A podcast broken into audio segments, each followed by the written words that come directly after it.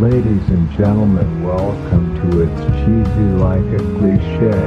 Hola y bienvenidos a It's Cheesy Like a Cliché, un podcast donde no somos especialistas en nada, pero tenemos Google para sobreanalizar la cultura pop y así parecer más intelectuales. Eh, antes de empezar el capítulo, les recordamos nuestras eh, redes sociales, que no voy a decir yo porque no me las sé. Acá es cuando inserto audio de Manuela de Mariana. En Instagram nos encuentran como Cliché, en Twitter como arroba chisi19 cliché y en nuestra página de Facebook como Cliché. En, en nuestras redes personales nos pueden encontrar a Mariana como arroba astro.babe, a mí como arroba manu-24-wm y a Daily como arroba purpulguitarrist en Instagram y en Twitter como arroba purpulguitar. Porque en este capítulo ellas no van a estar, pero estoy con un invitado muy, muy especial, que es Ever. Hola, Ever, ¿cómo estás? Oli, hola, Daily, ¿cómo vas? I'm so nervous right now. Es Daily. Ya, Daily. Daily. Here we go. Daily. Encantada de tenerte aquí. Ay, gracias por invitarme. Harto queríamos, queríamos que estuvieras acá. ¿Nos puedes decir cuáles son tus redes para que te vayan a encontrar? Él es una persona súper cool en Twitter. Oh my God, thank you. ok. Y que, oh, sí soy. Ok, sí soy entonces. ok, no, nada. Este, me encuentran en Twitter como arroba fuentes, KOD, fuentes, KOD. Esa es como la única red social que tengo y, y ya. Se vienen cositas, ya. Se vienen cositas, estén pendientes de la red de Twitter de, de Bert. Entonces, bueno, hoy, ¿de qué vamos a hablar? Bueno, hoy vamos a hablar de un tema que nos coincide y nos une a ti y a mí eh, que es Star Wars. y esperemos que este episodio pueda salir el 4 de mayo, because may the four be with you. So, esperemos eso. Y de eso vamos a estar hablando hoy, de Star Wars, porque nos gusta tanto.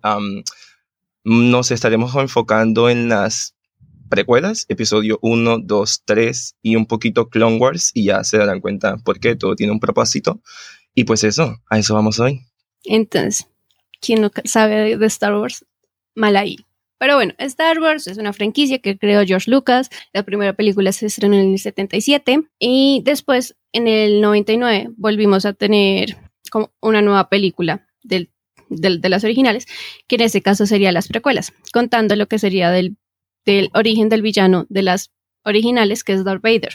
Entonces, pues como ya dijo ver, pues nos vamos a centrar más en las tres capítulos, porque son una fucking masterpiece y pues este capítulo es para redimirlas, para amarlas, para aceptar el cringe.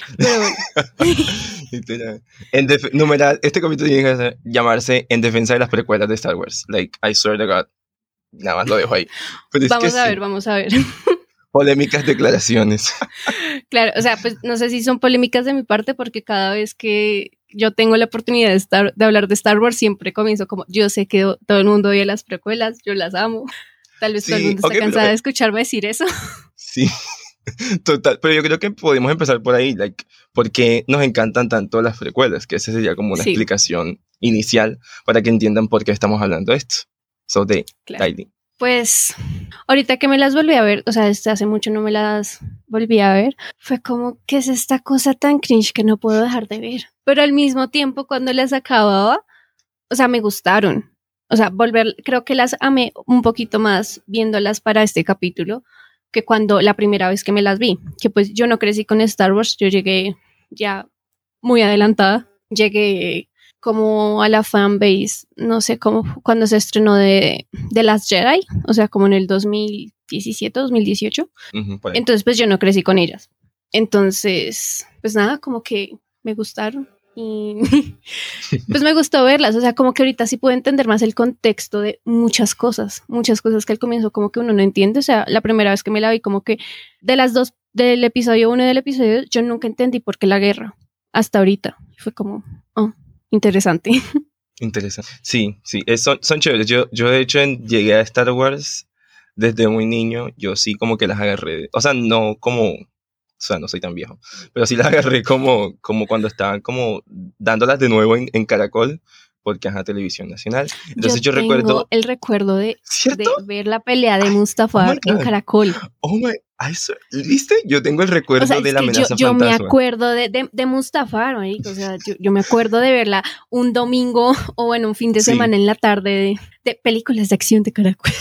Literal. tardes de película en dos domingos, así era, era como eso, era como algo impactante. Yo, yo recuerdo que la primera imagen que yo tengo de Star Wars es Darth Maul apareciendo en el episodio 1 de la amenaza fantasma. Y, Uf. o sea, lo estoy viendo, ahora mismo lo estoy viendo, o sea, ahora mismo lo estoy, lo estoy viendo. Y de ahí para adelante era como, bueno, pero ¿qué es esto? Yo era un niñito, yo no entendía nada, era como, ese hombre se ve como muy malo, pero después me doy cuenta que en realidad no era tan malo, era una víctima de abuso y de manipulación, pero bueno, esa es otra cosa. So, entonces ese es como mi primer, mi primer recuerdo, de, de cuando estaba niño con la amenaza fantasma. Más adelante, pues obviamente no le seguí como el, la, la pita, sino cuando en Cartoon Network estaban dando Clone Wars. Here we go. La guerra de los clones, Masterpiece, o sea, Star Wars de verdad es, o sea, ese, ese es el top, como, como, como lo máximo es, es, es Clone Wars, de verdad. Se pelea con Rebels. ¿Tú te alcanzaste a ver la Clone Wars del 2003? Mm, mm, mm, mm, mm. La película animada, No, la, la que hizo el creador de Samurai Jack, Jack el que es sí 2D. ah, ok, no, que, que tiene un apellido ruso que no me acuerdo ahora, Starbursky, algo así, bueno, el Sí. Gendry Starbursky, algo así creo que se llama. No, no, no, esa no la he visto, es que no sé, me parece como rara esa animación, polémicas declaraciones, pero he leído que es muy buena, o sea que las historias que desarrollan son muy buenas y yo como que bueno, algún día, pero no será hoy que las vea. Pero sí, like, yo me enamoré demasiado de Star Wars con Clone Wars y lo que pasa es que Clone Wars te da un, un, un universo expandido bien, bien firme, o sea, de, de todo, de todo. Y es como lo, lo que ocurre obviamente entre el episodio 2, que es, oh my god, tengo aquí las notas, el ataque de los clones, y el episodio 3, que viene siendo la venganza de los Sith, que de hecho la vi ayer, y yo como que, oh my god, llorando todo el tiempo, pero bueno, ya llegaremos allá. Entonces, por eso a mí me encanta Star Wars, porque número uno, presentan unos personajes... eh, como nos encanta decir a nosotros en estos días, tridimensionales, tienen, no, no, no- no es una u otra cosa, hay, digamos, una tercera dimensión del personaje que, que me, me lleva a, saber, a, a querer interesarme más. Y las peleas también son muy buenas, o sea, que las peleas son muy buenas en Las peleas Clone son Wars. muy, muy buenas. Son muy buenas, oh my god, son demasiado buenas. Y la política, there we go. Star Wars siempre ha sido político y en Clone Wars la política la manejan de una forma preciosa, o sea, Es espectacular. es, es- es muy buena, es muy buena.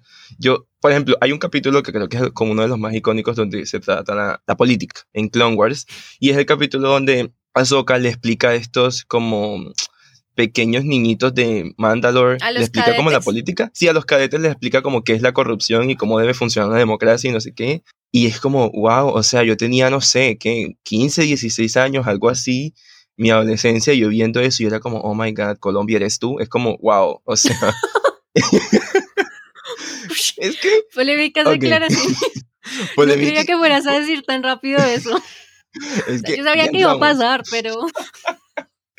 Entramos de una. Es que en serio, Sí, era como. sí. A ver, explica ese punto, como- explica ese punto. Ok, yo, yo, tú y yo tenemos unas diferencias en esta parte, pero lo que pasa es que siento yo que la política que se trabaja esta- en Star Wars es como muy universal y como que aplica pues a todo tipo de repúblicas, democracias, no sé, no voy a decir que la historia se repite porque pues no es así, pero, y porque no, no es, pero, pero yo siento que aplica a todo lo que nosotros estamos viviendo hoy en día, o sea, yo me pongo a ver uno o otro capítulo o me veo, no sé, por ejemplo, ayer repetí la venganza de los Sith para el episodio.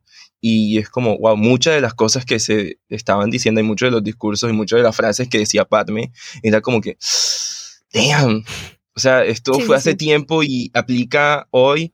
Y es como, o sea, es bonito porque es como, hay algo allá afuera, hay algo en el entretenimiento que refleja lo que nosotros estamos viviendo ahora. Pero es muy repaile y muy triste porque eso fue hace tanto tiempo y uno creería que estaríamos mejor, pero no. Entonces, sin entrar mucho, porque siento que ahorita podemos tocar eso eh, más en, en, o sea, como en profundidad, pero sí, o sea, yo siento que mucho de la política de Star Wars nos refleja a nosotros, como la experiencia como seres políticos, entonces te lo dejo ahí. De los arcos políticos, me gustan mucho cualquiera donde está. O sea, la primera vez que vemos a Satín, o sea, ese es como Uf. mi arco, uno de los arcos que yo más me repito porque pues también soy una romántica empedernida, pero, o sea, es muy bueno porque es como ella no quería estar en la guerra, ella representaba muchos planetas que no querían estar en la guerra, pero querían estar en la República. Y obviamente ahí está todo lo de, de, de Death Watch, eh, gente queriéndolo matar, gente con los ideales de que pues las cosas no pueden ser así, porque ella era muy progresista, pero al mismo tiempo era como muy, como obsoleta su ideología porque pues era como, no se peleen, como, marica, lo. Sí, era como, e- es que Satín era como esta bien pensante de centro, que es como todo va a estar bien, no nos peleemos, la polarización, whatever, y es como, girl, please. Polémicas Satín, pero declaraciones que ya es comparadas a ti con, you know, Es como lo que That. más... pu- Ajá. That, that person.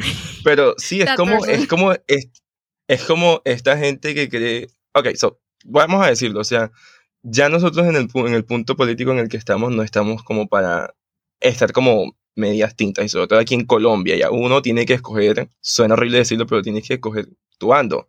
O estás de un lado, o estás del otro. Oh my god, esto suena súper rarísimo, pero, pero Estén suena conmigo, súper radical, pero, me. o sea, sí, Sí. sigan, sigue, sí. Pero, sí, ok, y aquí voy. ¿Por qué? Porque es que, parece, ahora mismo no, quien, esta frase que dice como la neutralidad solamente favorece al opresor, y pues si tú te declaras como neutral y es como que no quiero tomar partido de lo uno o de lo otro, pues realmente ya estás tomando partido, no estás ayudando, o no ayudando, pero no estás tomando tu posición firme de uno u de otro lado, y pues quienes están siendo oprimidos, pues ahí es como a ellos a quienes les va más paila, nos va más paila, porque, ajá. Entonces, en ese sentido es como, mm, no sé, y más en tiempos de guerra, pues tienes sí o sí que tomar partido. Por ejemplo, el episodio, creo que es el episodio 4 de la primera temporada, algo así, que son con estos, eh, ay, que como, son como estos simiecitos chiquititos que parecen unos lemurs que los van a atacar. y Sí, que sí, sí. un- ¿Dónde está Ayla? Exact- Exactamente. Ayla Y Secura. Ana que está y que está como, ve, mi maestro, y Ayla como, me vale 3 3 de mierda. Sí, y es como la primera misión de Ahsoka, ¿no? Es como una de las las primeras primeras, o sea, misiones estaba chiquita. Eh, Todavía era fastidiosa. Sí, sí, y, y es como, bueno, ese episodio súper recomendadísimo, lo dejaremos supongo en las notas del episodio, porque es muy bueno y te presenta matices. Quizás lo que yo dije hace un momento no tenía matices, pero ese episodio te presenta matices en cuanto a la política, en cuanto a la guerra, en cuanto a cómo debería o cómo debería, no, o sea, cómo no deberíamos reaccionar ante ciertos momentos.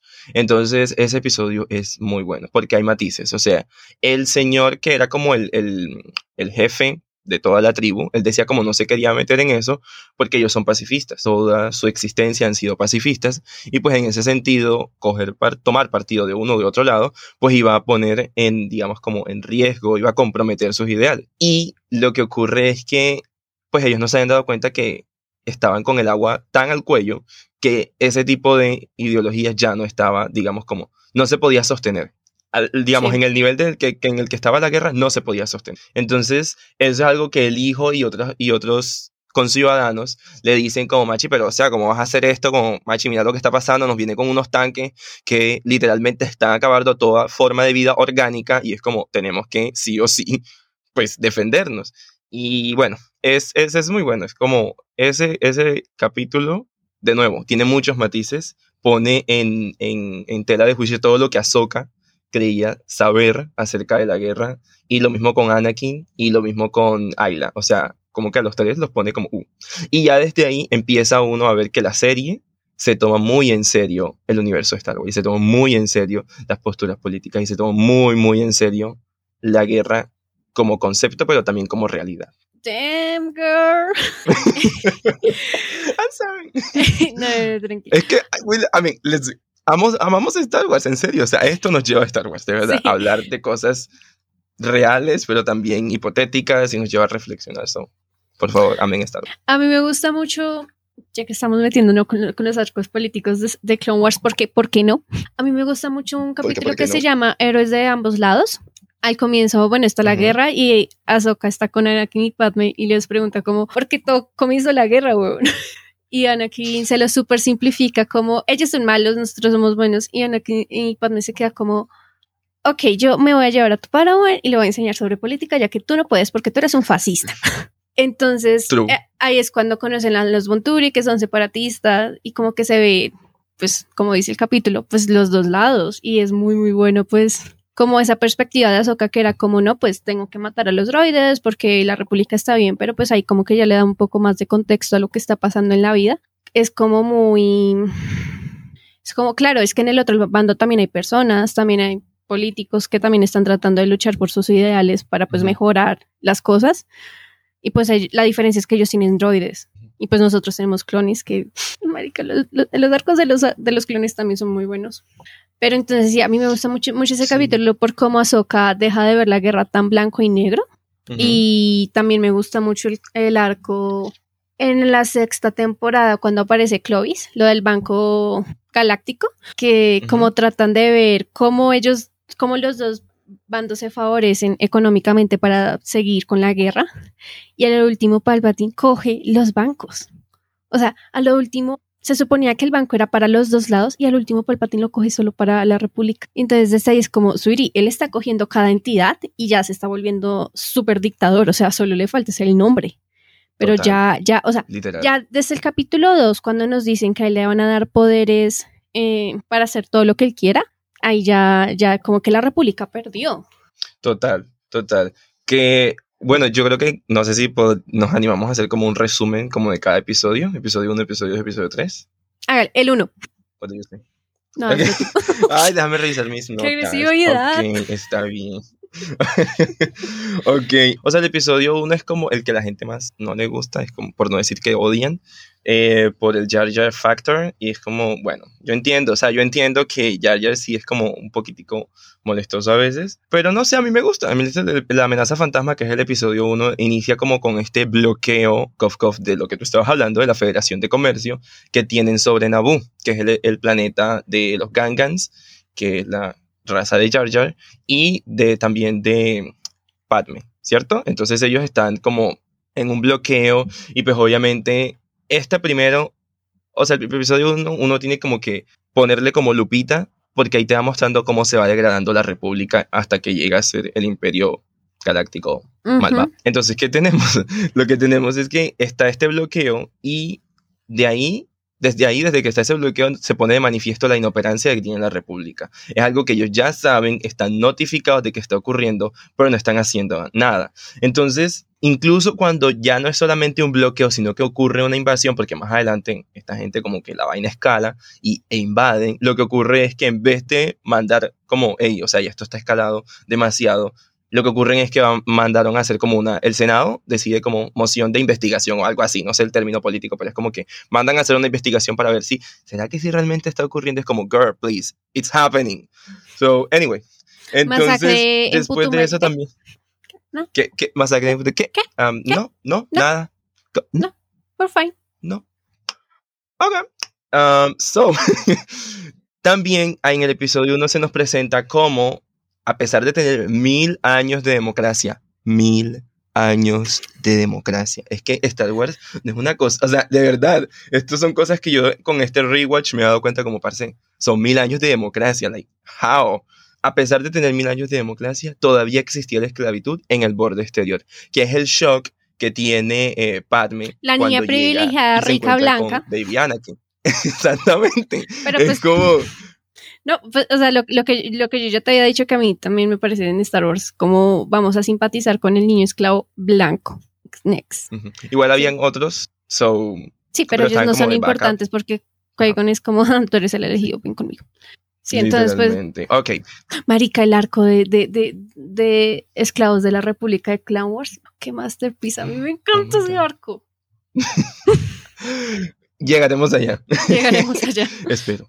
Entonces, ok, entonces tenemos eso, tenemos también que eh, Padme entonces de- desde esa época, desde ese momento, ¿verdad? Va descubriendo lo corrupto que va, estan- que va estando el sistema y pues nosotros en el episodio 1 más que nada tenemos como este punto de vista desde Padme, o sea, lo que ella va descubriendo también lo vamos descubriendo nosotros en Ujú. ese sentido. Y de nuevo, todo la- el episodio 1, Amenaza Fantasma, nos muestra lo miserable que puede llegar a ser la República y lo que se ha convertido, porque ni siquiera es que puede llegar a ser, es que ya es así, ¿ok? Entonces, bueno, están estas carreras en donde eh, de alguna manera Anakin, por, porque sí es el elegido, eh, logra ganar y logra, digamos, como salirse de la esclavitud, logra liberarse eh, con la apuesta que hizo Qui-Gon y eh, solamente se va él, que es algo que a mí me parece como súper tristísimo, es como, parece él, tiene- él es un niño, tiene a su mamá y la vas a dejar de esclava, es como, no entiendo. O sea, Yo con la orden quiero, quiero meterme un poquito más adelante porque we got problems, pero ahorita quiero que solo te centres en la política. En- Porque, en la orden tenemos para hablar como otra hora. Can we talk about it? Let's talk about it. Oh, sí, pero bueno. so, y al final, eh, digamos, lo que ocurre es que después que, bueno, Anakin se va. Y bueno, al final, o sea, al final de todo esto, véanse la película. Al final de todo esto, lo que ocurre es que ante la inoperancia de, digamos, la República, digamos, obviamente, eh, Naboo se salva, quote unquote, eh, con esto que Anakin ataca a los. A como al, centro de, de, de, acopio de comando de los droides y ellos como que se ponen inactivos, prum, caen todos felices y esto, pero al final lo que ocurre es que eso que, o sea, todo lo que vimos en la película nos da paso, es el sustrato para que se cree la alianza separatista que viene siendo el episodio 2, Ataque de los Clones. So, eso, eso es todo lo que vimos, aunque el episodio 1 tenga sus badges, porque tiene muchos badges, es como hay que mirarlo muy de cerca, porque nos va mostrando las primeras pinceladas de cómo eso que se veía tan bonito, porque esa es otra cosa, el aspecto, desde el aspecto visual, el episodio 1 es como súper como limpiecito, o sea, todo es bonitico, obviamente en el lado de... Sí, es bello, o sea, Cursan es precioso, eh, Naboo es precioso, menos en el borde exterior porque pues obviamente... Porque pero está Twin, ¿qué es más como, esperamos? todo es como muy limpiecito.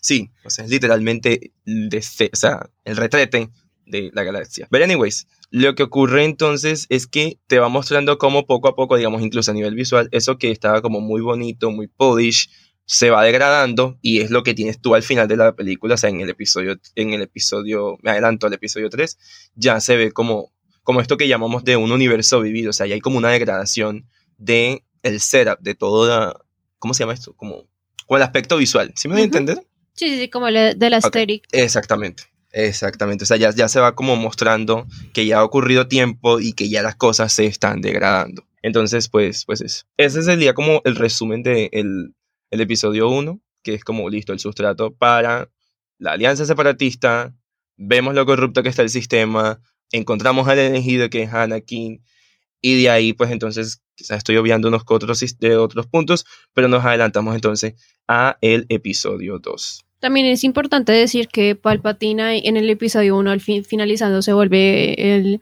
canciller supremo porque Padme pidió el voto, no me acuerdo cómo se llamaba, como para... De no confianza. El voto de no confianza para quitar a Bolerum, creo que se llamaba así el anterior Valorum. canciller. Valorum, eso. Eh, sí, sí, creo que sí, pues, no sé, no es importante. Bueno, o sea, sí, pero no. Y pues en el episodio 2, pues ya lo que estabas diciendo, que se crea la alianza separatista, pues la República está viendo cómo pues retener a los planetas, pero sin, sin irse a guerra, pues va a haber como una discusión sobre si hay guerra o no. Padme está en contra de pues la guerra, por eso tratan de asesinarla. Después llegan Anakin y Obi-Wan, pues para ver quién, quién, carajo se le está tratando de asesinar. Eh, Anakin y Padme se enamoran. Obi-Wan pues va a buscar quién está tratando de matar a Padme. Se encuentra en un planeta camino, que son especialistas en en crear clones, se da cuenta que hay un ejército de clones y se queda como, ¿qué carajos? Es muy graciosa esa escena porque es como, ah, eres el Jedi, ven, ven para recibir lo que, lo que mandaste y él quedó como, ¿qué? Pues los, esos clones fueron mandados por Saifo Díaz, es un Jedi que había muerto hace 10 años y quedan con, hmm". después se va um, a Geonosis, ahí se encuentra con Dooku, le dice como, vente conmigo, obviamente le dice, no, pichurre. Y después, bueno, un, avance de aventuras y de que casi los matan, pues llegan todos los Jedi, también llega todo el ejército de droides, los van a matar, de hecho mataron a muchos, o sea, al comienzo tú, tú ves un montón, pero ya cuando están como reunidos todos, hay como 20. Y Padme, o sea, como 15, una cosa así. Sí, exacto, muy poquito. Y después pues ya llega Yoda con, con, los clones y pues ahí comienza oficialmente la guerra de los clones porque pues ahí sí ya no hay ningún remedio, ni siquiera hablar Padme puede porque es como, bro, o sea, ya, hay guerra, ya, ya que putas, ya sigamos. Ya entrados en gastos. Sí, algo así. Entonces, pues así es como comienza The Clone Wars. Después vamos con la serie, siete temporadas magníficas. Y después con Revenge of the Sith, que ya es como finalizando la, la guerra y vemos todo cómo se cae. sí, es, es, muy, es muy fuerte, o sea, de verdad, es como muy fuerte. Yo quisiera simplemente acotar una frasecita que se dice al final del episodio 2, que es como, no sé, eh, esa es otra cosa, Star Wars tiene frases muy buenas. Muy Star Wars tiene frases muy buenas. Y esta es una de, de esas. Eh, ya el punto, ya, ya están como todos como calmaditos, están allá en el Consejo Jedi y eh, Obi-Wan dice como, listo, no sé qué es eh, victoria, pero como costo, pero qué victoria, algo así, no sé, lo dice. Y entonces Yoda le dice como, victoria. Victoria dice, esta es mi impresión de Yoda. La estuve preparando. Victoria, Victoria dice, sorry, no lo voy a decir normal, ya no puedo. No, no, no. No sigue, puedo, pero él dice como, ok, como Victoria, Victoria dices, maestro Obi-Wan, nada de victoria, del lado oscuro el velo ha caído, Los, las guerras clones empezado ya, chan chan, y es como, eso es como, no sé, como poesía, o sea, esa frasecita, yo It's poetry, yo it como, rhymes. It's like poetry, so if they rhyme. Total, total, es como, wow. O sea, Yoda, no sé, con este rewatch a mí me está cayendo un poquito mal Yoda, pero Yoda con esa frase, pic, pic. Con ese Read Watch, Entonces- yo declaré que en serio la Orden Jedi es- tiene muchos problemas. repaila, repaila. Que es la Total. representación clara de la masculinidad tóxica. Can we talk about it? We have to Can we talk talk about about it. it? Let's talk about it. Espera Va- hasta el hablamos- capítulo 3. Episodio 3. episodio 3. La venganza de los Sith. Taratatán. Ya aquí entonces, en los créditos iniciales, estas frasecitas súper hermosas que salen de Star Wars, como en resumen, nos dicen que Grievous capturó a Palpatine y que hay dos Jedi que se diri- dirigen a rescatarlo y es como obviamente todos sabemos quiénes son, Anakin. Te- Paréntesis, perdóname. Pero el final de la serie de Clone Wars del 2003, lo- el último capítulo es como Grievous captura a Palpatine. Es que como, como, esa, como esos capítulos se estrenaron pues en la mitad del 2 y el 3, pues entonces sirvieron como, Ujú. como filler para prepararnos para la 3. Ujú. Y uno de los últimos capítulos fue como capturaban a Palpatine. Ah, ok. Oh my god, ya me acordé. Sí, sí, sí. Tienes toda la razón. Que Shakti está, Shakti está So- linda, huevo. Oh my god, ok. De vuelta al resumen. Ok. Entonces tenemos una escena de inicio con esta guerra espacial hermosa, preciosa, bien hecha. Todo lo bonito que está en el cine está en esta escena. Yo recuerdo, ayer la estaba viendo y era como, oh my god, ¿qué es esta vaina? O sea, imagínate ver esa escena de entrada en el cine, en estreno, totalmente inesperada. Es como, ¡ah! Tienes tú naves y tienes como rayos láser y tienes a Anakin y a Obi-Wan como tratando de sobrevivir a todo eso y haciendo sus maniobras win, win, win, win. O sea, oh my god, es muy hermosa esa escena de inicio. De hecho, lo anoté aquí, mira, lo tengo aquí anotado como, oh my god, la escena de inicio, que genial. Punto, exclamación, exclamación, exclamación. Fue muy, muy buena. Entonces, ¿qué tenemos? Van a rescatar, volviendo al resumen, van a rescatar a Palpatine, nuestros dos Jedi bien bonitos, pero eh, lo rescatan, pero Grievous escapa. Es como iban por una cosa, pero bueno, se les escapó otra cosa. Anyways, so en este punto tenemos algo que es ya ahora sí donde el lado oscuro empieza a tomar a Anakin. Y es que Anakin mata a Luke. iba a decir, ¿Y vas a Luke? oh my- no, iba a decir que. Oh my God. Fuertes declaraciones, me va a cancelar. Anyway, Dooku. Dooku. Oh my god. Literal, lo decapitan. Oh my god. Pero eh, es, mi subconsciente. Sorry. No mentira. Anakin mata a Dooku, al conde Dooku.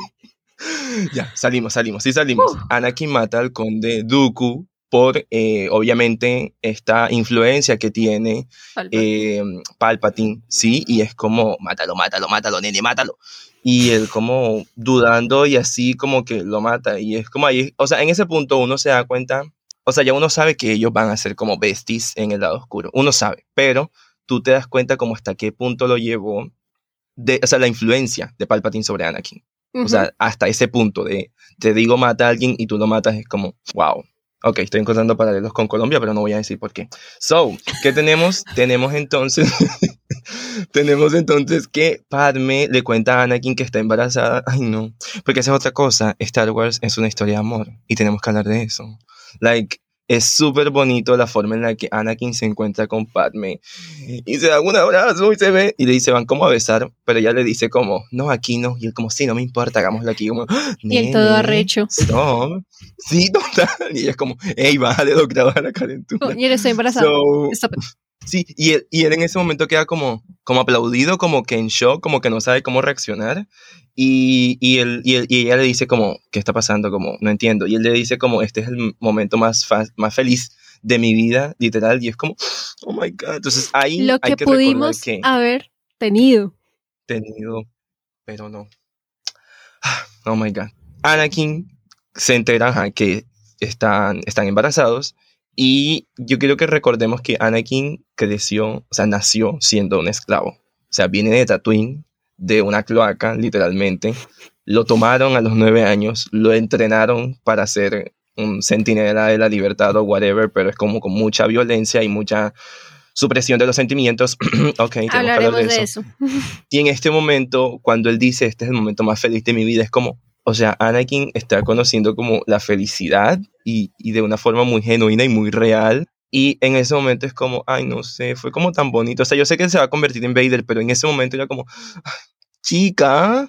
Mm, pero bueno, anyways. Quiero decir algo acá. En la, no, en la novela escrita de. Return of the Jedi, cuando Vader muere, o sea, cuando Anakin muere, porque pues Vader ya no, ya no es Vader, sino Anakin, eh, dice el libro como que le está sonriendo, que le está sonriendo a su hijo y que las únicas personas que en serio pudieron ver una sonrisa genuino, geni- genuina de Anakin fueron Padme y su hijo. Puta madre.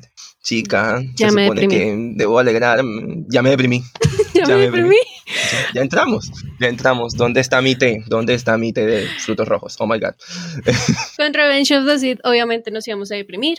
Ya sabíamos a qué Sí, veníamos. Sí, es literal, ya, ya sabíamos, la verdad es que sí. Bueno, entonces aquí entonces tenemos otra cosa que nos muestran otro de los poderes de Anakin y es que él puede ver el futuro y se da cuenta que Ana, que Padme está como en sufrimiento. Y, o sea, él, desde siempre, de hecho fue como, esa fue la forma en la que él ganó la carrera de, de los pod racers, porque él podía ver el futuro, o sea, como mili- milisegundos y él podía adelantarse y saber por dónde coger. Entonces como que lo extrapolamos ahora a que él literalmente puede ver en sufrimiento a su mujer en el futuro. No, Y y, es que en como, el episodio wow, 2 qué también fuertísimo. veía a la mamá sufriendo. True, oh my god, nos olvidamos de eso. Like, Así se le murió la mamá en sus eso. brazos y mató a todos los Turken y ya, sigamos. Sí.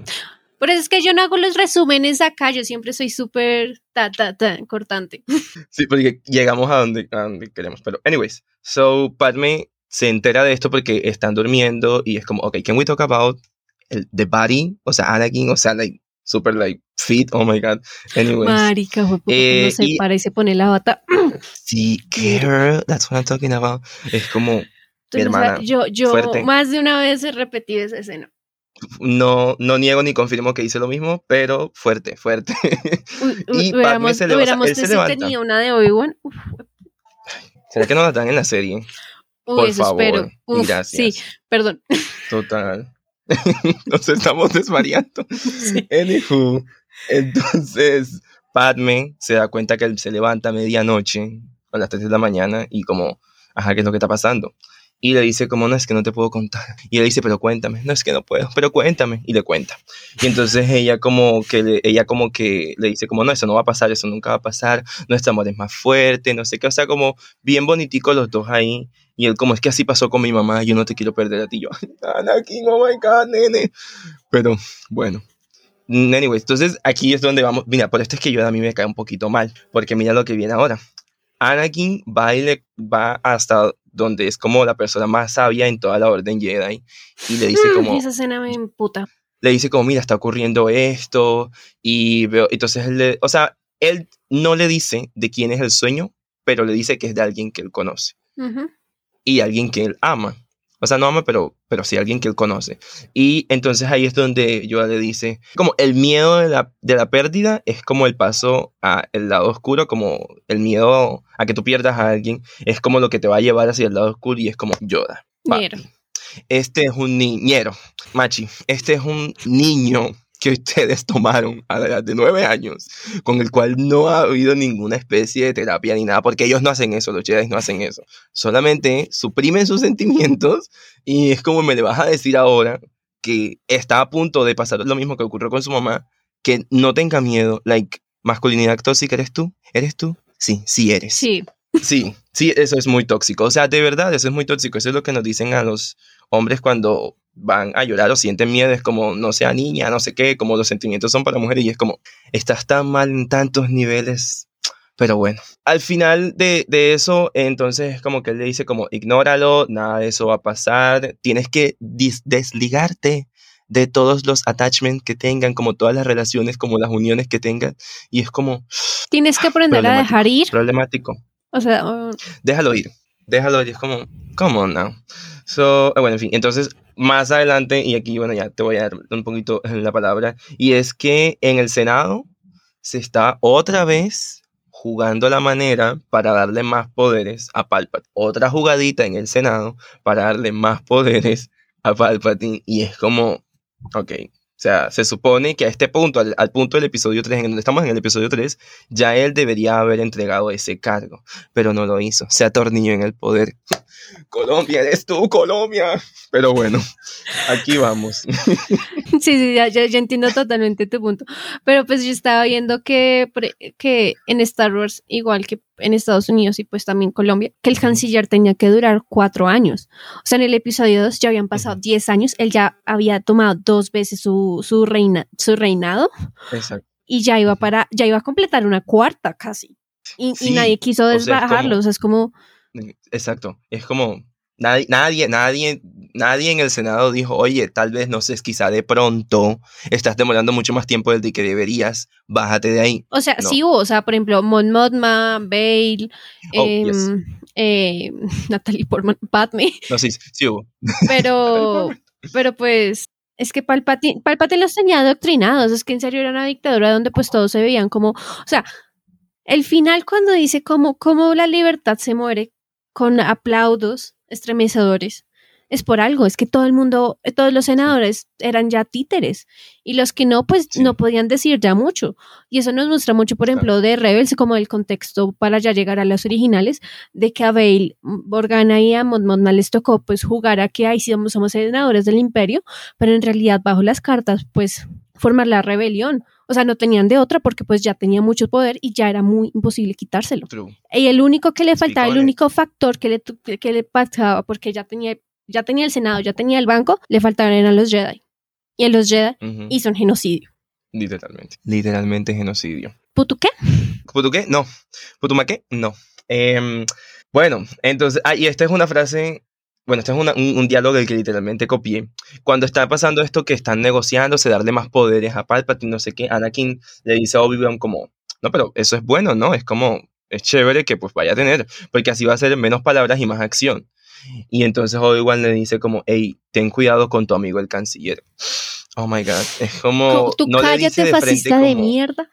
Sí, sí, o sea, en esa frase, en ese diálogo uno se da cuenta, la, o sea, ya, ya están en dos caminos diferentes. Sí. Ya están en dos caminos diferentes. Desde hace rato estaban, pero en esta es como la ratificación de que ya están en dos caminos diferentes. Y resulta entonces que ahora cuando Palpatine le dan esos superpoderes, más superpoderes todavía, nombra como emisario ante el Consejo Jedi a Anakin. Y le dice, pero es que Palpatine... Es, ah, ok, nosotros tenemos que concederle esto a Palpatine, es muy inteligente. Claro, Like, o sea, This bitch knows. O sea, o sea, él supo cómo hacerlo. a ver, el man. O sea, por eso es que, digamos, en, en la cultura popular, este es como uno de los villanos como más como prominentes. Porque fue icónico, iconic, she's iconic. Es como muy inteligente. O sea, She's iconic, a she's the de moment. como- She's got a point. She's an icon. She's a legend. And she is the moment. Now, come on now. She, exactamente. She is the moment. O sea, en ese momento yo era como, hey, este man la sabe hacer. Entonces nombró como emisario ante el Consejo Jedi a Anakin y le dijo, tienen una misión, como te van a mandar en una misión o algo, pero eh, me asombraría si no te nombraran a ti para esta misión y que te manden a ti allá a capturarlo, pero en realidad no lo mandan a él, sino que mandan a Obi-Wan y le comenta de la leyenda de Darth Plagueis, que es como el que pudo vencer la muerte o la inmortalidad, no sé qué, algo así. Y bueno, y ahí avanzamos hasta Obi-Wan con su icónica frase Hello there. Y bueno, Hello there. General Kenobi. Todo lo demás.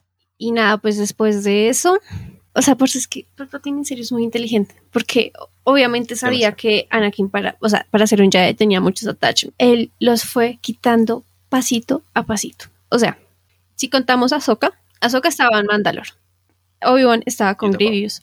Padme, pues Padme, pues es- existe en esta película, eso es lo que me da piedra, que solo existe porque es una mujer embarazada y ya Sí. existe. Es como, marica. O sea, las escenas eliminadas de ella son muy buenas, son muy buenas porque, por ejemplo, en la delegación de los 2000, ella le está diciendo a Palpatine como, bueno, quítese del poder, hijo de puta, y Anakin está atrás y pues ella mira más como un culo a Anakin, como este hijo de puta que no me hace caso, porque todo el mundo le está Total. diciendo, vigila a Palpatine y él está como, pero no entiendo por qué, y es como, papi lo vino. Pero eso tiene mucho sentido, porque en los cómics hay un cómic que mm, de Obi-Wan y Anakin, que cuando él era chiquito, Palpatine lo pidió, o sea, para que lo, para que lo cuidara o algo, y entonces estaban como, Marica es un niño de 13 años, como no deberíamos de hacer esto, pero pues no lo podemos negar porque es el canciller.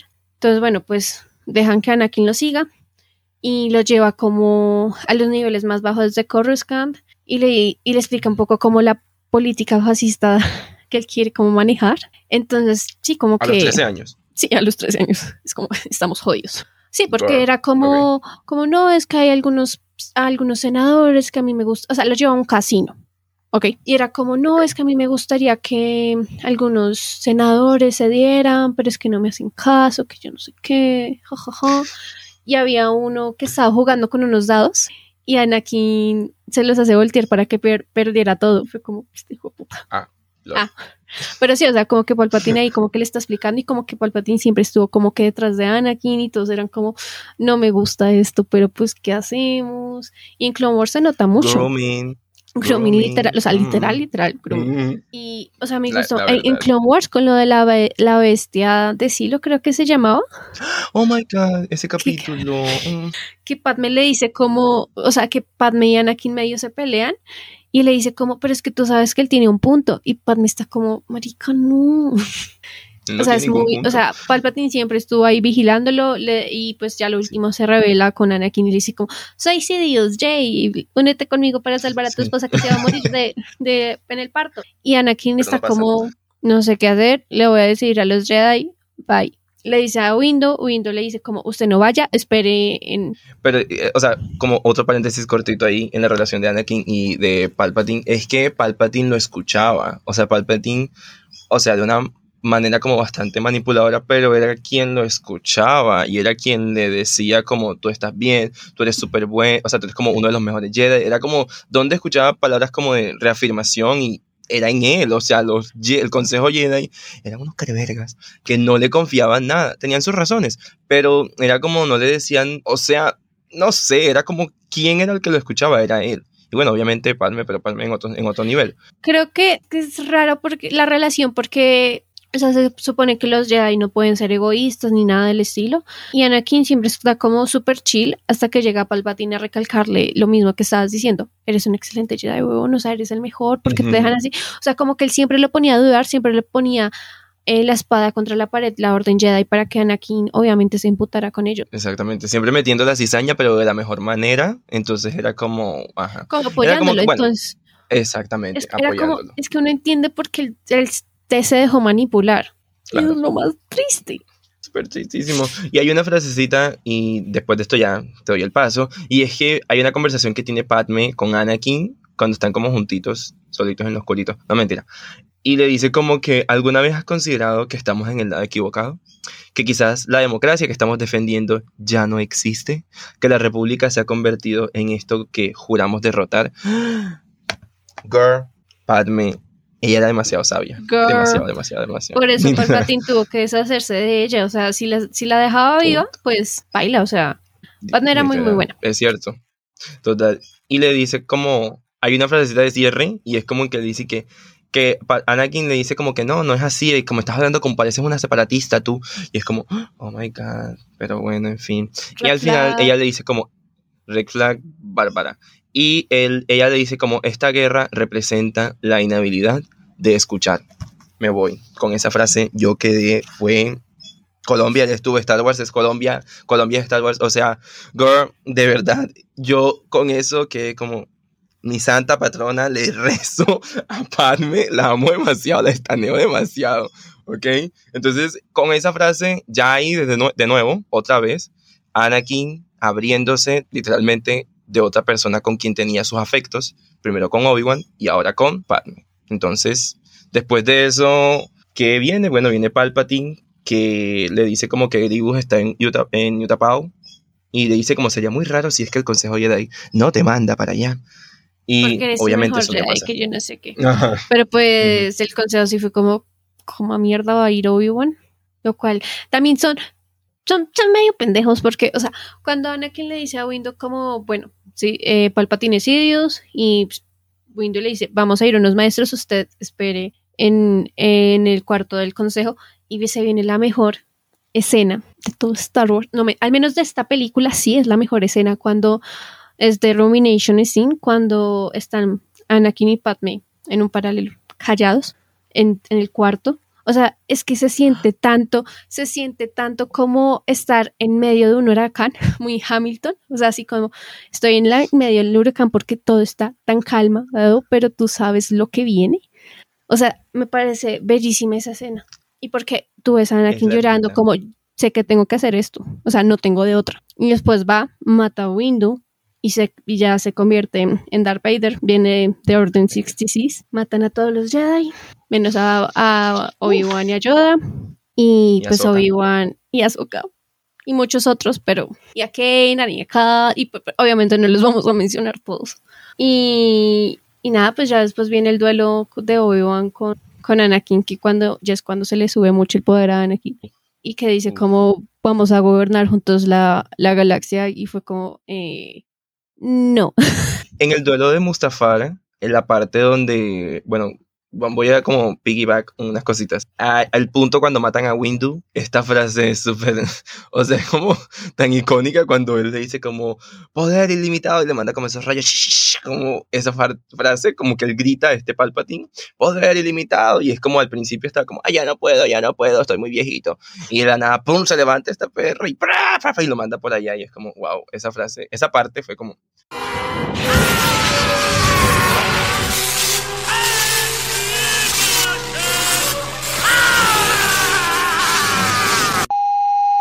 nunca deja de asombrarme, de verdad. Y que Anakin Otra duda. cosita que es, O sea, cuando, cuando pasa Ah, sí. eso, él se queda como, ¿qué acabo de hacer? Como Total. marica. literal. Claro, pero y al final él le dice como yo soy el único, obviamente, o sea, manipulación total, y él le dice como me entrego completamente a, a tus enseñanzas y es como, oh my god, fue muy fuerte, fue muy fuerte, o sea, fue muy, fuerte. Todo, todo, Y- todo es muy fuerte. Sí, y justo en ese momento suena la musiquita icónica de la marcha imperial de Darth Vader. Tan, tan, tan, tan, tan, tan. Justo cuando él dice el nombre, cuando, cuando le dice que me entrego completamente, en esa parte es como, porque esa es otra cosa, la música en Star Wars es absolutamente fundamental, es otro personaje principal en toda la saga, y tú puedes hablar más de eso. Claro que sí, pero espera, terminamos el resumen. Estamos tan desorganizados, pero estamos muy emocionados, gente. Es que es eso, es la emoción. Ay, ok, bueno. También eh, tenemos a Chewie. Chewbacca aparece como por ahí más en, en cuando Yoda, en lo que ocurre en la Orden 66, que decapita a estos dos clones que van a atacarlo. Y está Chewbacca ahí con otro que no me acuerdo el nombre y es como tan bonito y es como que nos van dando como, como pinceladas de, obviamente, el episodio 4, que es obviamente la, la, la trilogía original. So, ajá, también está eso. El duelo de Mustafar, ¿Quieres que te haga llorar? más todavía.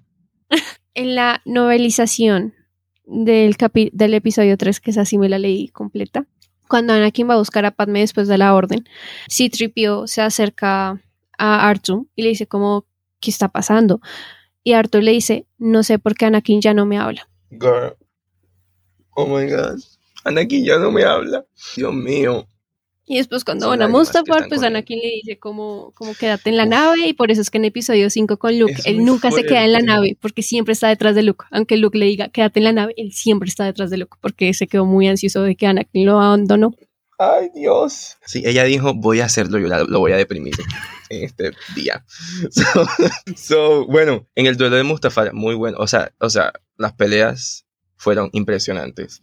Y, o sea, e- eso es, eso es eso. O sea, las peleas, Star Wars Episodio 3, las peleas son impresionantes. Dejémoslo ahí.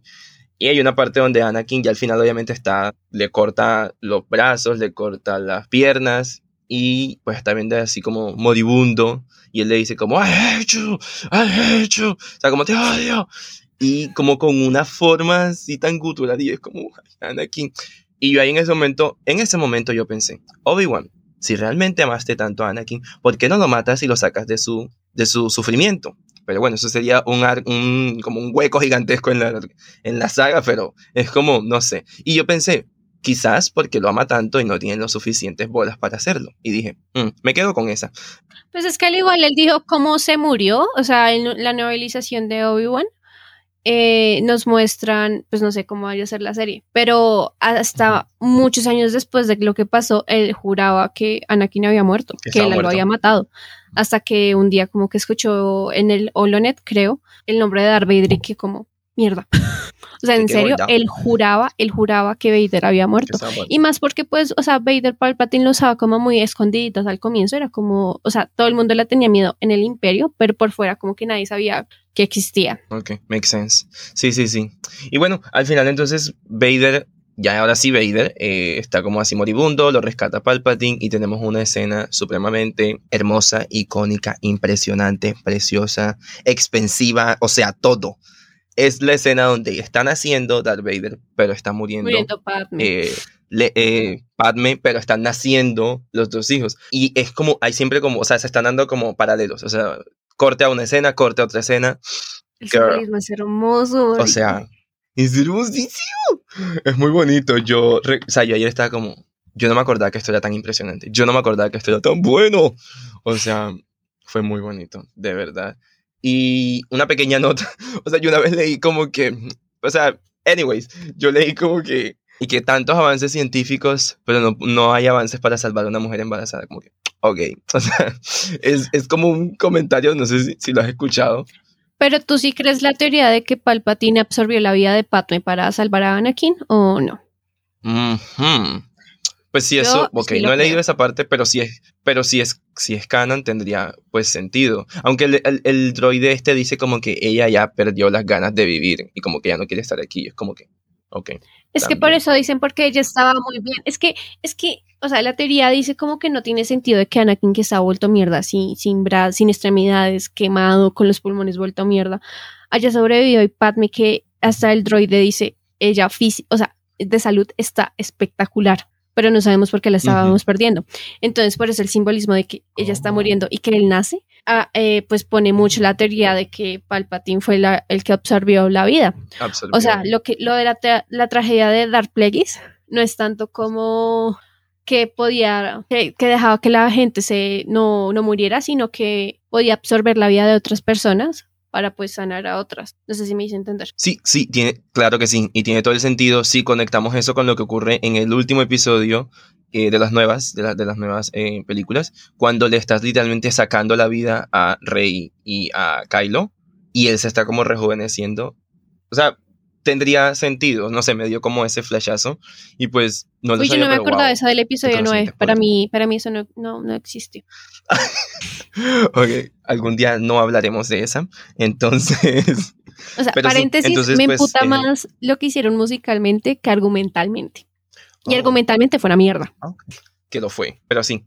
Entonces, bueno, Padme muere, nacen los dos nenes, Leia y Luke. Ay, no, cuando Padme dice los nombres, yo es como que, oh my god. La primera vez que yo me la vi, yo era como, pero ¿por qué Luke nació primero? Marica, la mayor tenía que haber sido Leia. o sea, tiene lógica, tiene lógica que Leia fuera Detalles. la mayor. Eh, detalles, pero, pero sí. Entonces, tenemos ahí el na- nacimiento de Vader. Y bueno, va- vamos cerrando entonces. Obi-Wan, Yoda y eh, este, el senador Organa deciden que hay que esconder a los nenes. Luke, obviamente, se va para Tatooine, donde la pasa feo. Leia se va con, con senador Organa, donde ajá, literalmente es la princesa.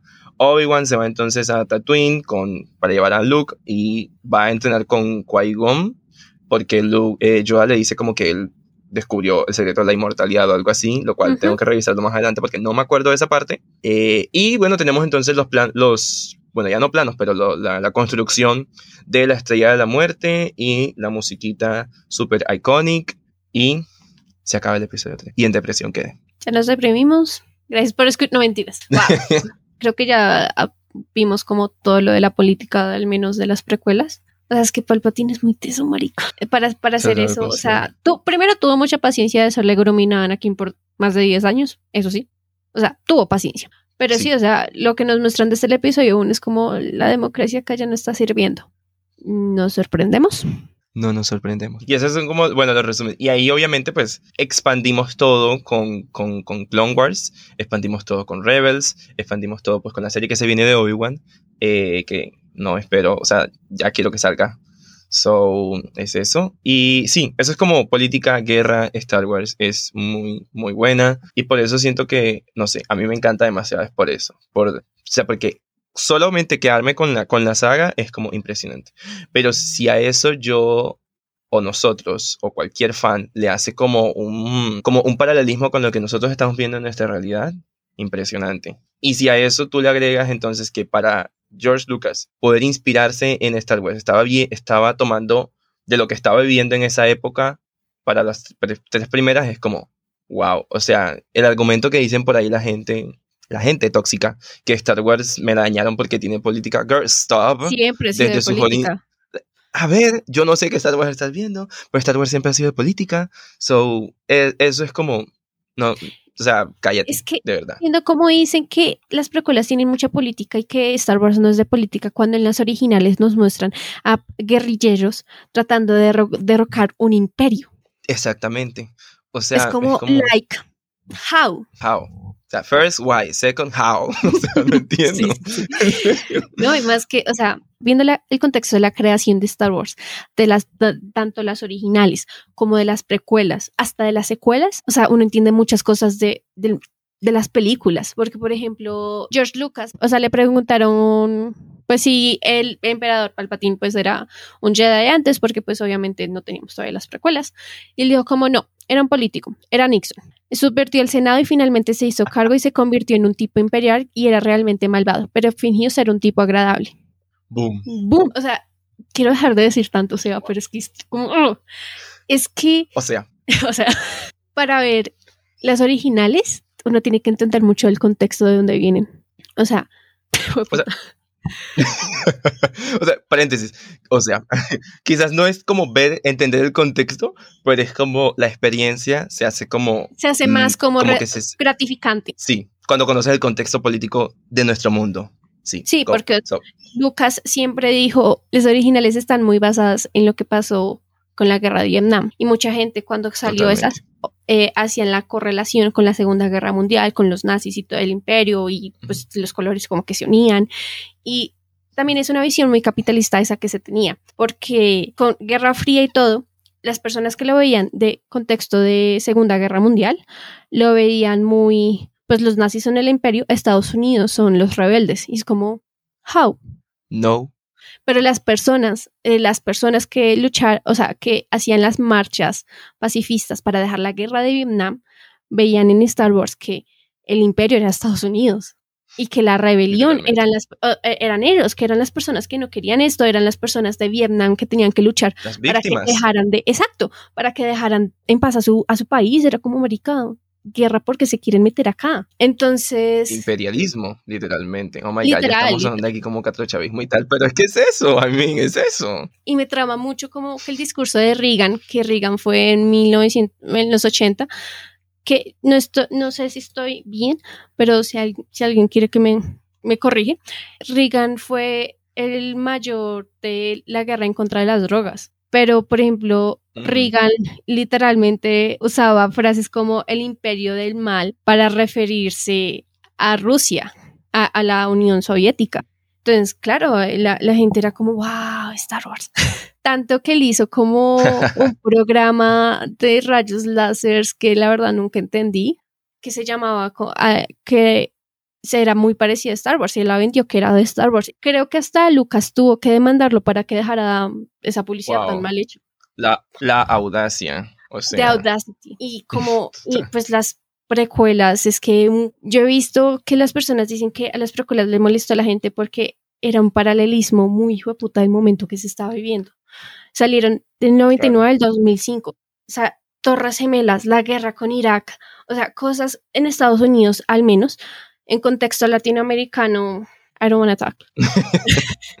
ciertas, ciertas dictaduras, ¿no? Como que veníamos entrando y saliendo de eso, entonces ahí está. O sea, por ejemplo, no, yo siento que personas que sean de Argentina y de Chile, si nos escuchan, confirmen Messi, o sea, no sé, yo siento que Star Wars cuando salieron, salieron las originales, o sea, salieron muy, muy al lado de las, de, de las dictaduras de estos países. Sea, cómo nos iban a sentir representados. Es que yo siento que la fanaticada en Latinoamérica de Star Wars es mucho más fuerte en países los que tuvieron dictaduras y muy de frente, no tanto como nosotros que tuvimos un dictador, o sea, que sí decía como soy dictador y fue el, fue el único bueno.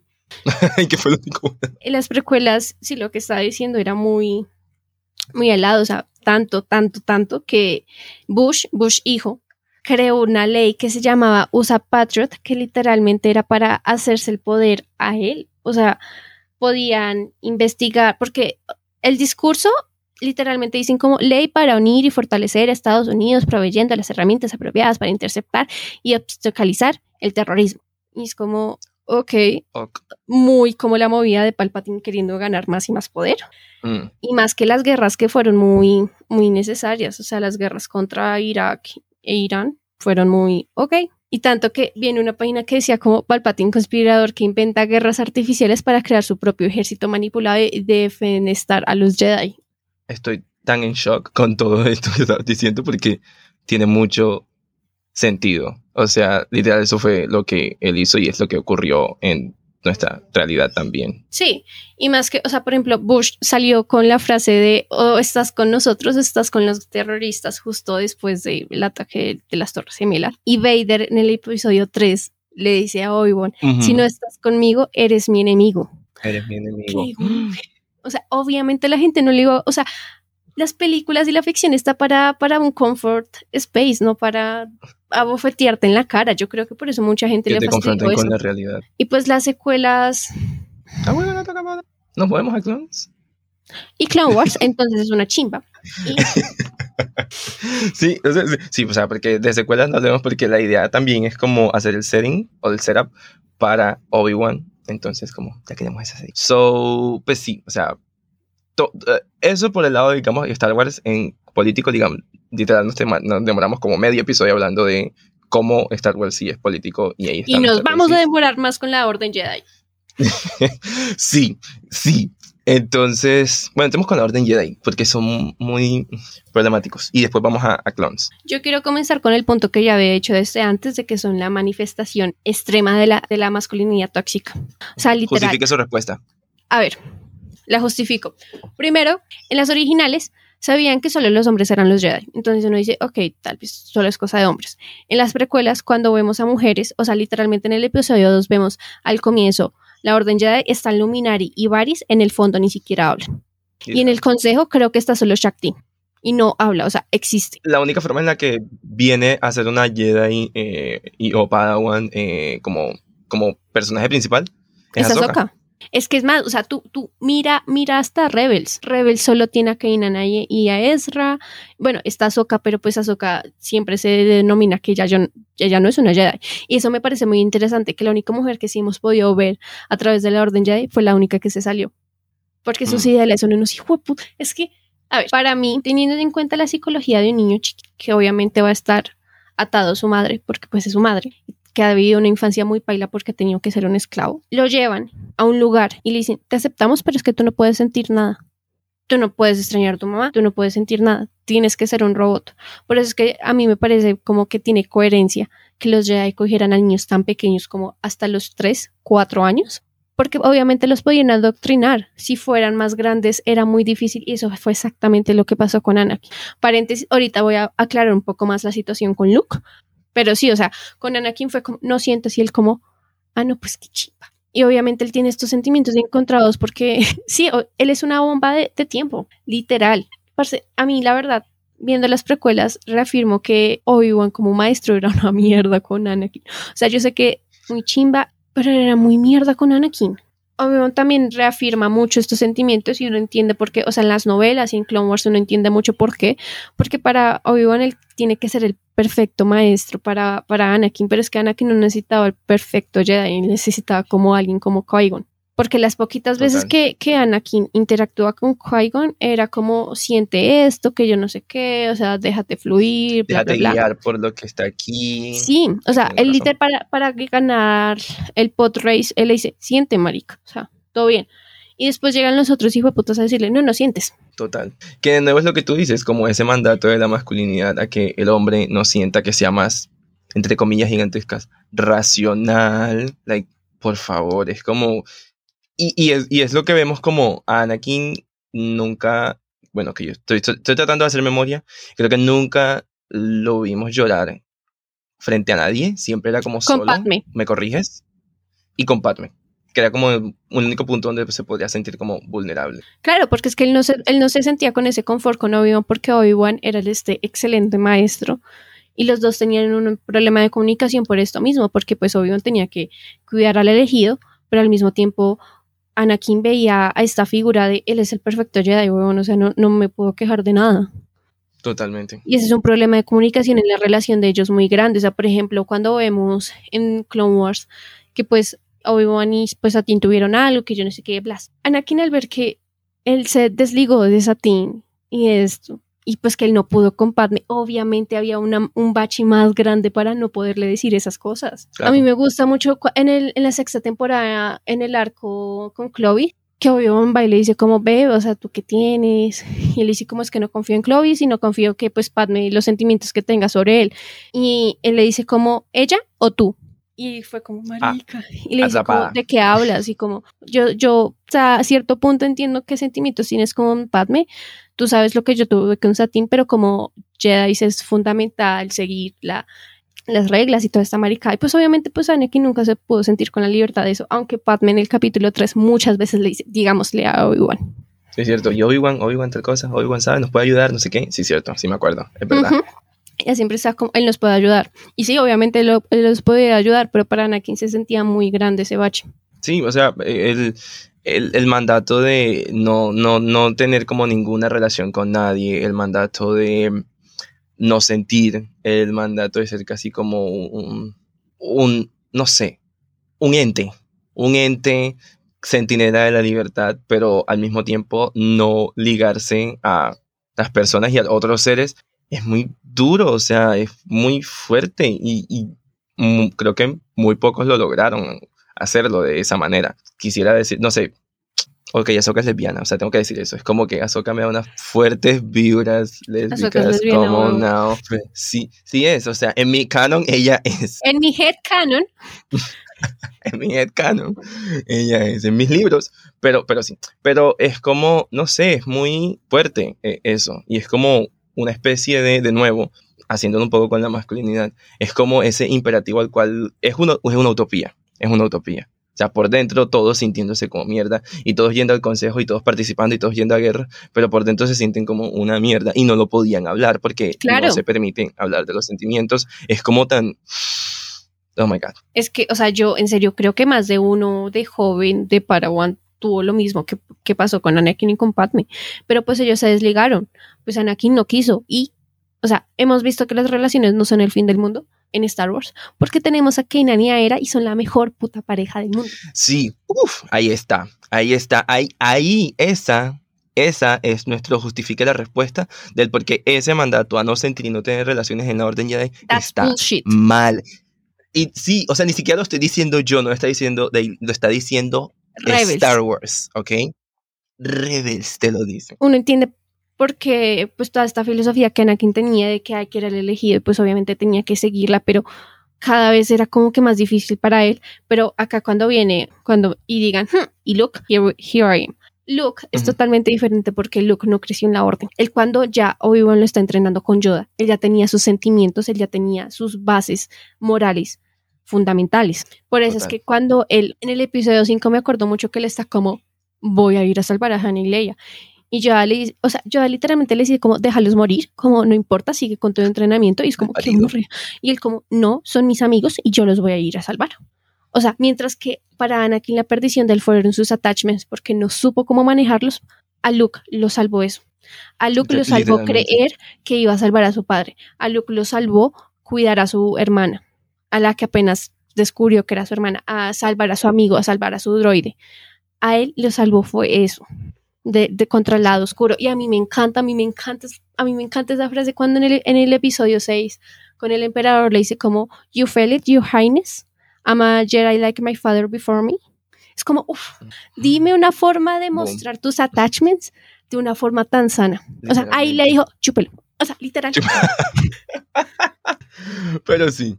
Y lo mismo, o sea, y es que Anakin a lo último, Vader a lo último se salvó salvando a Luke. O sea, su mismo True. attachment lo pudo salvar a él, a él. Es como, True. ¿qué es esta cosa tan...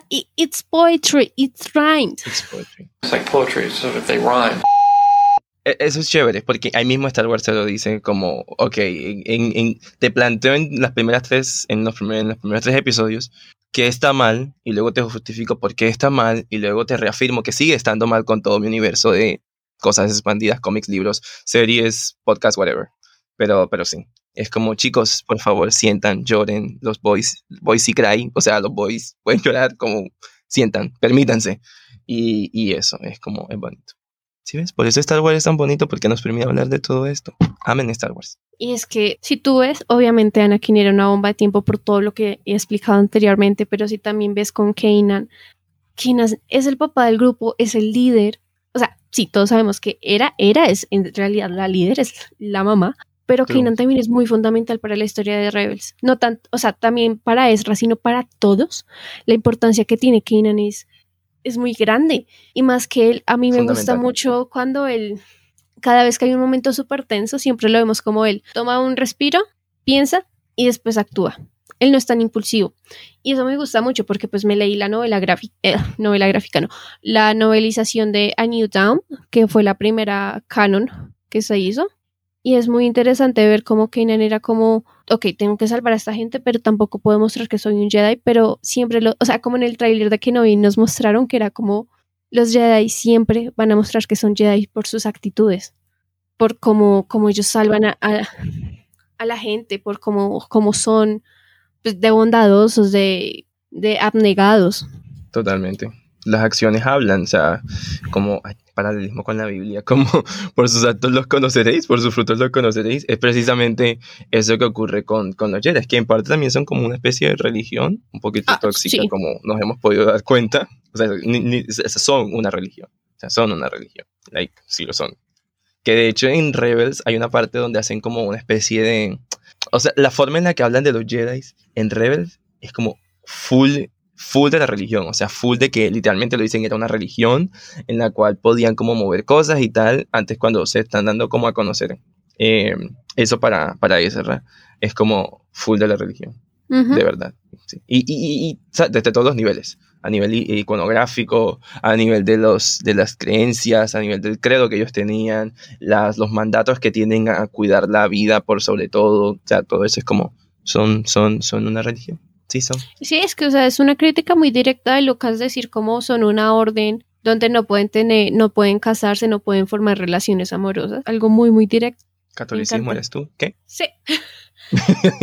y pues ya después llega el protestas, el protestati, ah, Ah, protes- verdad. Protestantismo. prote- ah, dilo tú, Protestantismo. con Kanan. Literal. Es que a mí, a mí me encanta, Kanan es un Jedi muy chimba, marica. Y claro, él creció, él sí creció este chiquito con la orden, pero pues él tuvo que estar muchos años desligado, si no, pues marica lo mataban. Pero tener que volver a, a- a sus raíces para enseñarle a Ezra, pero también mantener relaciones sanas con cada uno del Ghost, es, es, es bellísimo. En serio, es muy, muy bello ese aspecto de Kanan. Sí, sí, sí, es hermoso. Y bueno, ya digamos como para entrar un poquito a la parte de sí, que, que, que esperamos de Kenobi. Llorar. Ok, dale. Número uno. Llorar. Segundo, Eso ya debe estar ahí. Tercero, un capítulo entero de Obi-Wan llorando por 40 minutos. Claro que sí. Sí, yo no sé, yo siento que, que deberían darnos como un Obi-Wan ya como viejo, arrepentido, como con muchos, o sea, sí, arrepentido, como reflexionando, pero también como tratando de huir. ¿Y será que nos muestran a, a Luke? A Luke la van a mostrar de chiquito. A Leia tal vez sí. Sí, también la van a mostrar de chiquita. No sé cómo la vayan a mostrar, marica. Tengo muchas, muchas ganas de ver cómo se van a relacionar los gemelos de chiquitos. O sea, no sé cómo vayan a mostrar a Leia o tal vez, o sea, es que hay, hay, había un tweet que decía, como todas las personas que están diciendo, como es ilógico que Obi-Wan se salga de Tatooine, porque pues su misión en la vida ahorita es cuidar a Luke, pero él lo haría por Leia, porque Leia también es una hija de Anakin. totalmente. Y pues Eso ella también también puede ser una Jedi porque también es súper, súper fuerte y chao. En mi headcanon, Leia es más fuerte que Luke. Con los midi-chlorians, ella tiene más. ella tiene más. Ella tiene más, ella es más poderosa. Pero Claro que sí. recuerda que sí es, en, la, en, la última, en las últimas dos se muestra como ella literalmente en Leia Poppins, como sí, Sí, es. sí, sí. O sea, yo, ne- ne- ay chica, qué muy tocado. O sea, voy a hacer un paréntesis aquí gigantesco. La forma en la que yo grité, abrí mi boca y lloré cuando Leia se salva a sí misma, porque no necesita de nadie que la salve, en el espacio, es como, oh my god. O sea, eso fue impresionante. Yo recuerdo ver eso en cine y yo estaba como, oh my god. O sea, hermoso, hermoso, hermoso, hermoso, hermoso. A mí de las pocas cosas que me gustan de redimir las secuelas es el punto de vista de Leia, de que sí, al fin puede ser una Jedi, pero también me gusta como que mucho la explicación de Luke, como pues ella lo dejó porque pues ella lo usaba más para la política. Creo que en un libro está explicado que ella usaba la fuerza de una forma de ver como los otros senadores, los otros políticos, cuáles eran sus, sus intenciones y que por eso mismo Intenciones, ella, ujú. ella entendía cómo Palpatine funcionaba porque pues Palpatine pues también era force sensitive. Entonces, claro, pues ella Wow. lo usaba como un poquito más para el bien, porque es Leia. Y me gusta mucho que al fin pudo ser una Jedi, porque pues. Leia Fisher, eh, Leia Fisher, Carrie Fisher siempre decía como, oye, ¿por qué tú no eras una Jedi? Y ella era como, porque hasta en una galaxia más allá hay, hay estándares de género. Es como, wow. ¡Boom! Y me gusta mucho que en el episodio 9, al comienzo, la que está entrenando a Rey es Leia. Como, como, huevón, te, te morí. Es que a mí me duele mucho que la hayan dejado, que ella sea la última que se murió y que nunca pudimos verlos a los tres juntos otra vez, marico. Oh, Ya me deprimí. Otra vez. depresión, again. en serio, sí. Ay, no, yo siento que en algún momento tendremos que hablar como de esas tres, de las tres últimas secuelas, para hablar de muchas cosas como chéveritas. Y Laura Dern, la amo demasiado. Creo que te conté cuando nos estábamos preparando que la escena donde ella manda con a, a punta de hiperespacio, se manda a ella con contra el otro, la otra nave, impresionante, impresionante, impresionante. Y O lógico sea, para el canon de nuevo, Star Wars, pero impresionante. Sí, exactamente. Pero bueno, no vinimos acá por las secuelas, vinimos acá por las precuelas. Sí, sí, sí, por las precuelas. las- es que y por son- el Clone Wars. Es que yo siento que Clone Wars, en serio, también redimió mucho. O sea, yo siento que no importa cuántas series vayan a sacar de las secuelas, no creo que las secuelas vayan a ser igual de redimibles que las precuelas. Porque las precuelas sí tuvieron sus fallos en actuación. Yo siento que es más de guion. O sea, Hayden Christensen, la verdad, sí me parece un actor. Porque, parce, cuando Padme le dice a Anakin como, vámonos a Naboo, vamos a criar a nuestro hijo. Anakin tiene una cara de psicópata. en serio. Esa, o sea, Vader sin, sin traje hubiera sido más terrorífico porque, juepu, qué cara de psicópata, como, tú no entiendes, o sea, voy a tener más poderes y, y Padme como, eh, huevón, chao. Entonces, sí, a mí me parece, y tras de todo, es que parce, está Natalie Portman, está Samuel Jackson, está Ewan McGregor, obviamente tienen un cast, una chimba, pero siento que fue más los guiones los que fallaron y más que también la gente tiene que entender que estamos hablando de un amor adolescente, o sea, Anakin tenía 19 años, ¿ustedes creen que no iba a ser así de cringe? ¿Ustedes creen que así no, ustedes no eran así de cringe a, esa edad? Claro que lo era. Sí, sí, sí, sí. Y yo siento que ajá, ellos hicieron lo, lo- hicieron lo que pudieron con el guion que tenía. Sí, es que a ver, hablemos de que tienen a Natalie Portman y se ve tan mala actriz acá. Joder, sí. Pero en el 2005 también sacó B de Vendetta. Entonces, ¿no, no tiene sentido? Sí, es como dos polos, like. dos y polos tampoco es decir como que George Lucas fue como mal escribiéndolo, porque, o sea, la trama es muy interesante. Los guiones Sí. son los que fallaron, pero la trama, o sea, amigos, acabamos de hablar como una hora sobre eso. Es muy, muy interesante todo lo que hizo con las precuelas. Entonces, sí, Pero lo que uno más también lo puede criticar. So, claro, o sea, tiene muchos issues. Yo no sé si quieras hablar de eso. Uh. Cosas malas en las precuelas. En las precuelas empezamos. Bueno, yo creo que el, el- el elefante flaco en el cuarto vendría siendo Jar Jar. Es como. El elefante Yo voy a decir algo. flaco. Yo voy a decir algo. Número uno. Ah, cuando yo estaba pequeño, yo recuerdo que a mí me parecía muy gracioso. O sea, y es lo que yo, en uno de los tantos videos que nosotros nos, nos vimos para poder prepararnos, like, ellos decían como la forma tan goofy de, de, de Yar Yar a los niños era como, como como que llamaba, ¿sí me va a entender? Y a mí eso pasó conmigo. Cuando yo recuerdo estaba pequeñito, era como que súper tonto, o sea, como se caía, hacía todo mal, y eso a mí era como uno de los puntos con los cuales yo recuerdo. Es todo pendejo, es- hay que cuidarlo. Exacto, era como, ay, es tan, es tan bobito, por favor, cuídenlo, que no le pase nada malo. Pero, pues obviamente, una persona adulta de 40 años esperando su nueva, digamos, una, una nueva entrega de Star Wars, no iba a esperar eso, y obviamente el shock fue ese. Entonces, como que, pues por ese lado, eso hay ciertos guiones y ciertas frases a veces no encajaban con la actuación. O sea, yo recuerdo a Anakin diciendo ciertas cosas que yo decía como, toma dos, necesito una toma tres de esto, porque era como, le puedes poner un poquito más, le puedes poner un poquito más. Y yo tengo cero entrenamiento en actuación, pero like, uno sabe, o sea, tú como, como audiencia puedes decir, eso merecía una, una segunda tomita quizás. Sí, y, y ¿qué más? ¿Qué más podríamos decir? Bueno, la falta de representación. Girl. Girl. Acá es cuando hablo de la islamofobia. Sí, sí. Acá es cuando hablo que la única, la única persona, la única de las dos personajes que están representadas con, con- como musulmanas, técnicamente, eh, es la que bombea el templo Jedi, laica. Ay, golpeé hasta, Boom. golpeé hasta el micrófono. Ese es el nivel de rabia. No, es que en serio, o sea, como que cuando yo me lo vi, y es como, wow, no, Varys, qué mal, porque pues uno tenía tiempo, era como la, era como la mejor amiga de, de Ahsoka, pues que le hiciera eso era muy paila, pero ya después cuando tú te pones a analizar cómo hicieron el personaje tan mal, tan dirty, es muy malo, y que por ejemplo, los Jedi que más me desesperan son Luminara y Mace Windu, y eso también me cae mal de que sean las únicas personajes que están representadas como no blancas, es como, no sé por qué, no sé, o sea, Mace Windu es un hijo de puta todo el tiempo, Sí, con es. Anakin, y hasta con Ahsoka, Ey, sí. Ey, con Ahsoka sí. cuando le dice como, bueno, chao, ciudadana, fue como este hijo, es que como, como trata a Anakin es muy pedante. Y Demasiado. es, es muy gracioso porque en, la, en una escena eliminada del episodio 2, Windu era le- le- el que le estaba diciendo a, a, a Obi-Wan como tener paciencia a Anakin, o sea, como que le tenía mucha fe, pero de la nada fue como, este hijo de puta, y fue como, guay. Sí, o sea, no sé, ese writing ahí estuvo como, mm, mm, no sé.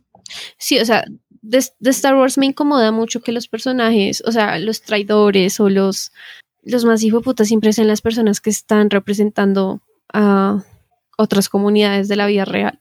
Yo no entiendo la gente que dice como que la representación está en crear varias especies como no huevón, no. No me importa cuántas especies Star Wars tenga, pero hasta que en serio tenga un protagonista negro. O sea, rediman a Finn, rediman a Te- Finn. Le podemos dedicar un episodio a Finn y eso que Sí, hicieron total. con él que no tiene perdón de Dios. en The Force Awakens, muy bien. O sea, me encanta, hermoso. O sea, Finn y Rey, los mejores protagonistas de la vida. Y después fue como este tolkienismo de mierda, innecesario, fastidioso, y que al último su personaje se resumiera en solo gritar Rey cada dos minutos. Me, me decepciona. Y más que John Boyega también dijo que, pues, que le esperaba más de su personaje. Eso me pone muy triste. Totalmente, o sea, y lo, lo- lo que nos iban a dar con Finn y Poe es como, gay. recuerda lo que te quitaron. Recuerda lo que te quitaron. Es como, Pero Oscar Isaac y John Boyega siempre son como, sí, ellos están casados. Los amo. Daddy Oscar, él, porque él nos dijo que le llamáramos Daddy, so, Daddy Oscar, él dijo, claro que en, en, en su canon, de nuevo, en el head canon, ellos, ellos, ellos son pareja, so, whatever. Claro, o sea, es que no, no tiene sentido que sea con Rey. O sea, con Rey son parceros. Son amis, besties, Pero sí, o sea, para mí tiene muchas eh, incoherencias eso. También con Lando, cuando nos lo presentan en el episodio 5, pues fue justo el que lo- los volteaba a ellos y fue como la única persona negra que tuvimos en, en la original. Y era como, no puede ser. Y con esta, pues también vimos a Windows y Windows, pues es un hijo de puta con Anakin. Sí, o sea, en serio, es como muy, o sea, yo, yo estaba viendo las tres, las tres películas del episodio 1, 2, 3, y era como, hey, pero, o sea, bájale dos, o sea, ¿cuál es el odio que le tienes? No Bájele su voltaje, todo bien. Y también en Clone Wars, en Clone Wars, el Illuminara son insoportables. O sea, en serio, yo tampoco me aguanto a Illuminara y eso me da un pecado porque ella se ve que es tan buena y más que el final que le dan en Rebels es tan triste. El personaje que le dan a Luminara de que literalmente tenía su, su cuerpo para que para una trampa para otros Jedi es, es un final horrible, es muy triste. Y, y pues sí, pues que Alright. Anakin sea un bright slave. como el código Hayes que decía como pueden hablar las películas de los años 20 de esclavitud, pero no de esclavitud blanca, eso está mal. Como huevón. Acá acá ponemos la línea, es como no tiene sentido. Numeral, todo mal. Pero sí, o sea, yo la verdad sí espero más representación. En, ve- en vez de tener que pintarme el cuerpo, sería como ya solo comprar la ropa. Porque sí, o sea, es muy bonito que, que- es muy bonito que algunas personas han salido con la conclusión de que si Ahsoka fuera humana, pues sería una mujer negra. Y cuando la pintan como humana, tiene sus rastas y es súper cool, pero es como, ella en el canon no es una, no es, no es una mujer negra, es una togruta. Y lo mismo pasa con los Twi'leks. Y más que son, son especies que son súper sexualizadas las mujeres, hasta que llegó Era y fue como, cállense perras. Era sin duda te amo. Sí, literalmente. Sí, en esta casa estaneamos a Era. O sea, hay muchas cosas que están mal, obviamente, como ya lo estamos discutiendo, también la hipersexualización, de que Carrie Fisher siempre odió e- el traje de, de esclava de Leia. Sí, a mí, a mí me encantan las entrevistas de Carrie porque era como, como le explico a mis hijos que, que, que mataste a, un- a, a Jabba? Y es como, pues él me hizo vestirme así y no quería y por eso lo maté. Fue como, wow, la amo, la amo. Reinota. Q de que Reinona. Sí, o sea, también es que tenían tanto potencial con Ray, en serio quiero que le escriban mejor. Sí, ya, ya, ya, ya no, ya, ya no sé, la verdad. Porque ahora mismo, pa- o sea, para adelante, o sea, en el futuro, no creo que se esté moviendo más, se está moviendo más como a rellenar huecos en el medio y a trabajar en lo que La parte interesante, la parte que no se cagaron, Literal, están tratando de hacer eso, entonces es como que por todo lado, o sea, en todos los medios están tratando de trabajar como rellenando huecos de Star Wars en, en- el medio de las, de, la- de las, sí, en el medio, y moviéndose hacia atrás con eh, la Alta República, que ahora mismo está Ujú. como en novelizaciones y en cómics y eso, entonces, como, ok, vamos a ver. habrá que ver. Pero bueno, So, no sé, conclusiones tuyas y mías y wrap it up. Star Wars es una chimba. Las precuelas son una chimba tenemos que amarlas más. O sea, si tú, si tú te dejas llevar por el cringe y todo, en serio a ti se te olvida. Y, las, y te diviertes un montón. Yo me divertí viendo las ot- otra vez. Yo amo Clone Wars, siempre, siempre estoy como repitiéndome arcos así, es como, wow, que- me encanta, me encanta. Obviamente la parte triste es que todo acaba mal en las, en las precuelas, pero pues, pero pues es muy bonito y pues la verdad es que Star Wars, un popular opinión, Star Wars funciona mil veces más cuando son series.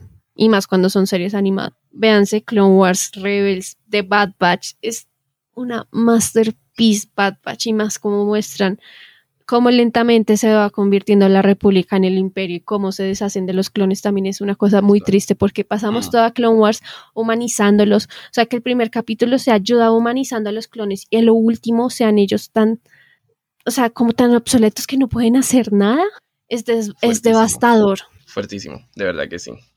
So, ok. ok, mis, sí, mis conclusiones. Eh, yo amo Star Wars. Star Wars es muy genial, es uno de los universos, digamos, en la cultura popular, que no por nada es como de los Peores no mejores de la vida. Sí, es que es eso, eso es otra cosa que nosotros siempre decimos como el peor enemigo de un, del fan de Star Wars son los fans de Star Wars. O sea, nosotros mismos como que hacemos y deshacemos con esto, pero es porque lo amamos y porque lo, de nuevo, lo que uno quiere uno puede criticarlo y debería criticarlo, porque Ujú. sí, o sea, en serio, de verdad, debe ser sometido a crítica. Pero sí, Star Wars es muy bueno por todo. La forma en la que se ha construido el universo con calma, en unos casos más que en otros, con pausa, eh, cómo van desarrollando los personajes, el universo expandido en series, en videojuegos, en cómics, en libros, o sea, como todo eso le añade un valor agregado impresionante.